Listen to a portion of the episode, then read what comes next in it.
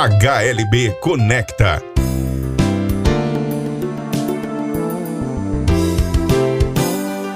A série de podcasts que liga você aos principais temas do mercado. Olá, eu sou Andréia Diniz, gerente de marketing da HLB Brasil, e você está escutando mais uma edição da nossa série de podcasts HLB Conecta que trata sobre os principais temas relacionados à economia e finanças no país. E mais uma vez, hoje eu conto com a presença do nosso sócio economista, Marcelo Fonseca, para falar um pouco sobre o nosso cenário econômico nacional, né? Bom dia, Marcelo. Bom dia, André. Como vai? É, bom dia a todos, boa tarde, boa noite a todos que estão escutando a gente, que nos acompanham no HLB Conecta. Obrigada pela presença. Marcelo, eu começo falando com você que nesses últimos dias, os especialistas da área de saúde afirmaram que esse mês de março pode ser o mais grave da pandemia de Covid-19 no Brasil, com superlotação de UTIs em todo o país, né?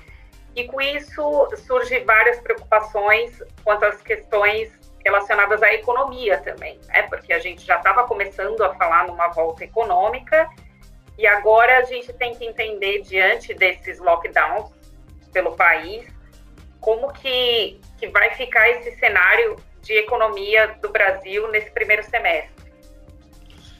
André, é, é, o momento é o pior possível, do ponto de vista da saúde, do ponto de vista sanitário. A, a pandemia voltou com muita força no Brasil, com, com novas cepas, enfim com problemas já muito sérios na área de saúde, hospitais lotados. É, isso tudo vai impor a economia, eu acho que vai impor exatamente o que aconteceu no início da pandemia em março, um retrocesso grande, então, sendo mais objetivo, eu acho que a gente vai ter no primeiro trimestre de 2021 uma retração do produto interno e com uma chance muito grande de acontecer a mesma coisa no segundo trimestre, caracterizando uma recessão técnica então, eu acho que a gente vai observar exatamente é, o mesmo filme do ano passado, é, toda a parte de serviços sofrendo muito, bares, restaurantes, hotéis, é, tudo que tem, todo tipo de atividade que demanda contato é, social, em função também do, da, dos lockdowns que estão, e, da, e também do estoque de recolher das cidades, o que é necessário para conter a pandemia nesse momento, mas isso vai ter um impacto muito grande sobre o comércio, sobre os serviços. E isso vai impactar é, exatamente o crescimento da economia, essa retomada que já tinha perdido força no último trimestre do ano passado. Né? O terceiro trimestre foi um bom terceiro trimestre em relação ao segundo, mas já no quarto trimestre a economia já começa a mostrar sinais de, enfraquecimento, em da retirada do auxílio emergencial. Então eu não vejo um bom cenário para o primeiro trimestre e também para o segundo trimestre maior do que o do ano passado? Você acredita nessa recessão inicial nesse primeiro semestre ou igual, por assim dizer? Eu acho que não será maior, talvez um pouco menor, mas de certa forma impactando as expectativas e, e também, obviamente, que o próprio desemprego. Então, eu acho que a gente vai ter. É, eu não sei, a queda foi muito expressiva no passado, é difícil a gente apontar alguma coisa. Eu acho que será menor, mas haverá uma queda é, falando em queda, né? Nós saímos da, da lista das 10 maiores economias do mundo e agora a gente ocupa a 12 posição, atrás de economias como o Canadá, né? E recentemente a FGV divulgou um estudo que a renda no Brasil só deve voltar ao pico que a gente via em 2013, antes é, das crises econômicas que sofremos, daqui a 18 anos. E aí eu queria falar um pouquinho mais dessa questão de retomada dá para prever mais ou menos quando ela pode começar a acontecer, quando ela deve, a partir de quando ela deve acontecer, a gente está falando desse cenário negativo, mas quando que a gente pode esperar uma certa luz no fim do túnel? Eu não estou muito otimista com relação à, retomada, exatamente em função do que eu falei já na primeira colocação, uhum. é, nesse primeiro semestre. É, na verdade, a novidade aqui, apesar de ser óbvio, é que a retomada da economia está totalmente condicionada à vacinação em massa. É, uhum. Normalmente a gente, em, em, épocas normais, onde a gente não está falando de uma pandemia global, a retomada de uma economia pode ser uma retomada cíclica, pode ser em função de medidas econômicas. Ah, o Banco Central vai baixar a taxa de juros, o governo vai gastar mais, enfim. Uhum. É, nesse caso, não, ela está totalmente atrelada a você ter uma vacinação em massa, o que no Brasil ainda está muito lento. É, o Brasil Sim, é o atraso da compra. No momento que nós estamos falando aqui, o Brasil vacinou um percentual muito baixo de sua população. Então, assim, eu não vejo a retomada enquanto a gente não tiver um número expressivo de pessoas vacinadas, que a gente possa retomar é, os serviços, retomar o contato social de alguma forma, mesmo mantendo ainda alguns cuidados.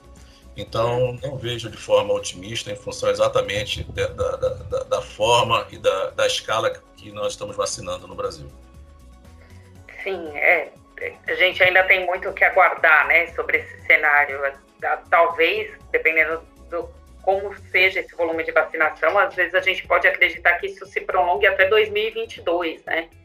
Alguns especialistas. É, se não tiver claramente, Andréia, uma, uma oferta de vacina, uma distribuição muito bem feita, se a gente entrar por 2022, é exatamente isso que você está falando, a gente vai sofrer muito né, né para que a gente faça a retomada. Retomada essa que ano passado é, chegaram a falar seria em V, né? e não é nada disso. Nesse momento a gente está observando exatamente uma queda, mais uma vez, da economia. Então, assim, sem exatamente a gente vislumbrar um programa de imunização rápido, não haverá retomada. Sim. E a gente tem visto, Marcelo, falando um pouco sobre ações práticas, né, para minimizar esses impactos, a gente tem visto uma movimentação do governo, né, em minimizar esses dias, com a viabilização da volta do auxílio emergencial, o lançamento de um programa de retomada fiscal para ajudar a regularização tributária das pessoas jurídicas, né, intervenção para conter a alta do dólar, preço da gasolina, e aí eu queria entender de você como economista se essas ações nesse momento estão corretas e se isso é suficiente para minimizar os impactos ou se podia ser feito outras medidas a médio e longo prazo para estimular essa, essa queda não tão expressiva do PIB, né? Bom, Andréia, o programa de retomada fiscal, que são as negociações que o governo faz com as empresas, para que elas possam é, acertar seu passivo tributário, é, tipo refis, né, que nós já conhecemos, uhum. não tem saída realmente, sobretudo no que, pelo que as empresas passaram no passado. Né?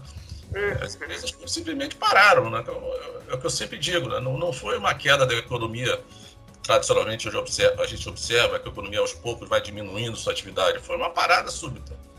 Então, o programa de retomada fiscal do governo já era esperado, né?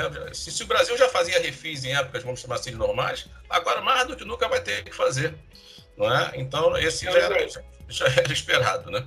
É, com relação à, parte, estou falando das pessoas, da pessoa jurídica, a pessoa física, o governo está também, é, provavelmente vai oferecer algum tipo de auxílio emergencial, não nos moldes do ano passado, em função também do espaço fiscal que não, já não existe. O Brasil entra na pandemia sem espaço fiscal para poder fazer muita coisa, mas tinha que fazer e fez. Então, se compreende. E com relação à, à intervenção do governo para a alta do dólar, é, o que a gente observa é que o Banco Central está é, tá preocupado com movimentos muito bruscos da cotação. Então, é natural que nessa hora o Banco Central venda a reserva, né, no caso de uma desvalorização da moeda do, do real.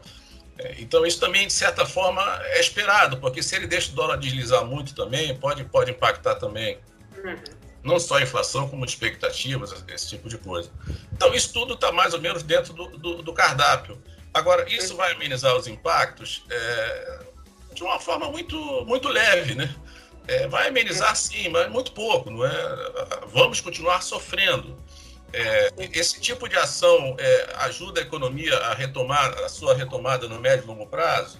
É, não, é, não. Na verdade, isso é uma questão conjuntural. A conjuntura está assim e o, o governo lança a mão de programa de retomada fiscal, o governo lança a mão de auxílio emergencial, lança a mão de vender dólar. Mas o que normalmente, ou que efetivamente vai fazer a economia crescer de forma sustentável a médio e longo prazo, é que o governo realmente fazer as reformas. Aí será estrutural. O governo precisa mudar, eh, a sociedade precisa entender que é, nós temos que mudar a estrutura da economia, a estrutura do Estado é, a estrutura da tributação. Então, daí as reformas que estão paradas no Congresso, como a reforma administrativa, a reforma tributária, essas sim, essas poderão dar uma, uma visão de crescimento sustentável a médio e longo prazo, mas isso já era uma visão antes, inclusive, da pandemia. É, a pandemia só fez com que essa visão ficasse mais é, latente. Mas a sociedade tem que entender isso. É, não basta ser uma agenda do, do, do, é, da, da, da, do presidente da, Câmara dos Deputados, ou do Senado, ou de um líder do governo, ou do próprio presidente. Tem que ser. A sociedade tem que entender isso. E quando eu digo a sociedade, eu digo empresários, é, todos que estão, as famílias, é toda, todos os interessados nisso tudo, né? Então, eu acho que isso já era para mim muito claro antes da pandemia e fica muito mais claro depois da pandemia. Então, só estão voltando, é, tudo que você falou antes são questões conjunturais, mas o Brasil precisa começar a mexer nas questões estruturais. Até para atrair investimentos futuros, né, para a gente trazer essa segurança. Eu queria que, por fim, né, para a gente deixar um resumo geral para quem está nos ouvindo, que você falasse um pouco desse cenário para o consumo, para os investimentos, a balança comercial em 2021. O que, que a gente pode, nesse cenário tão conturbado, esperar? Né? É, bom, começar pelo consumo das famílias. Ano passado, é, não há dúvida nenhuma que o volume de recursos colocado no auxílio emergencial ajudou muito no consumo, obviamente que ajudou é, as famílias que estavam passando por necessidade, mas obviamente que isso também se reverteu em consumo e teve um impacto, sem dúvida nenhuma, na queda do PIB, que não foi tão expressiva assim. Né? O PIB cairia muito mais. Então, o consumo ano passado foi, vamos chamar assim, positivamente impactado por conta do auxílio emergencial.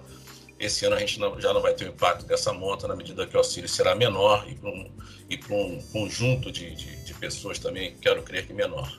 Então, a gente, eu imagino que, que o consumo não vai contribuir tanto assim esse ano para a economia. Com relação ao investimento, ele está atrelado ao ambiente de negócios da, da, do país, a, ao momento que o país está passando. É, então, esse é um pouco mais complicado até de, de, de, A gente até entende o que faz o, o investimento crescer, mas é, no caso aqui do Brasil, a gente tem várias questões que têm que ser tratadas. O Brasil está passando também por um momento que eu, eu quero crer que é turbulento em termos políticos. É, a própria condução da pandemia está tá afastando investimentos. É, há uma insegurança jurídica aqui e acolá também que afeta investimento. Então, com esse tipo de ambiente, uma economia que está dependendo de uma imunização e que não está é, claramente dada como que será e quanto tempo levará, eu acho que isso tudo, toda essa turbulência política, essa insegurança jurídica vai afetar o investimento e a gente vai ter um, um, um grau de investimento menor. E aqui eu estou falando de investimento privado. Eu não estou uhum. falando de gastos do governo, que é um outro item aqui também que comporia, junto, comporia juntamente com os outros a, toda, todo o PIB pelo a gente observando o PIB pelo lado da demanda. É, então eu, eu vejo investimento também sofrendo esse ano por conta dessa todo esse ambiente de incerteza, insegurança é, que o Brasil está tá, tá demonstrando. Com relação à balança comercial, é, a balança comercial teve um resultado bom no passado, é natural que seja assim, porque o Brasil importou muito pouco. E, e é natural que um país que não cresça não importe. Né? A importação está relacionada a, vários fatores, dentre eles a demanda do, do seu próprio crescimento. Quero crer que a balança esse ano será positiva também, pelo mesmo motivo, porque até porque o mundo, eu acho que o mundo voltará a, a crescer exatamente porque muitos países já estão começando a a ter programas muito claros de vacinação para sua população, com crescimento global, uma certa retomada, vai fazer com que nossa exportação aumente, sobretudo com a taxa de câmbio que a gente está, uhum. que é muito propícia para a exportação. Eu quero crer que a gente também não vai importar muito esse ano, em função do crescimento que será muito baixo. Então, eu acho que, do ponto de vista da balança comercial, ela vai ter um, um aspecto positivo para o nosso PIB vejo um ano muito difícil, é, é como se 2020 não tivesse terminado. Acho que 2020 só termina quando a gente tiver vacinado as pessoas no Brasil. E economicamente muito complicado, com muita, muita insegurança, muita incerteza, moeda desvalorizada, um país muito agitado, isso tudo, obviamente, que afeta não só o investimento, mas a própria decisão de consumo das famílias. A, a, a, a própria família que consome, ela fica também insegura, ela pode até optar por poupar. Então, eu vejo exatamente, eu não vejo um, nesse momento que a gente está conversando um quadro muito positivo, mas uhum. é sempre com esperança para que a gente tenha boas notícias e que a gente possa avançar e, quem sabe, ter um segundo semestre já um pouco diferente e que a gente possa ter uma visão melhor um pouco mais à frente. É, o recado que fica é que é necessário mexer na estrutura, né, Marcelo? Isso tanto em viés político quanto em, em questões de reforma, né? Eu acho que esse é o grande recado que a gente deixa aqui para quem está nos ouvindo. Eu acho que esse é o recado que fica. É, quando a gente observa no início da pandemia a situação de várias pessoas que nem estavam cadastradas nas bases de governo dos seus programas de Bolsa Família, etc., eram fantasmas. É porque a gente já via que antes da pandemia o país já estava com uma desigualdade muito grande e eu acho que isso só corrige com as reformas. Não, é? não tem atuação do Banco Central que possa corrigir isso, não tem. É, ou, ou, qualquer política do Ministério da Fazenda, qualquer coisa da parte fiscal. A gente tem que fazer reforma exatamente para que a gente tenha um país um pouco mais justo. É, antes da pandemia já estava ruim. A pandemia só escancarou isso. Então, eu entendo que a gente precisa disso sim no Brasil. Marcelo, muito obrigada pela sua colaboração. Agradeço também a todo mundo que nos ouviu até agora e eu espero vocês nas nossas próximas conversas do podcast. Obrigada, Marcelo. Até mais. André, eu que agradeço e agradeço a todos que nos acompanham aqui no HLB Conecta. Abraço, pessoal. Até a próxima. Você ouviu HLB Conecta. Obrigado pela audiência e até a próxima edição. HLB Conecta, a série de podcasts que liga você aos principais temas do mercado.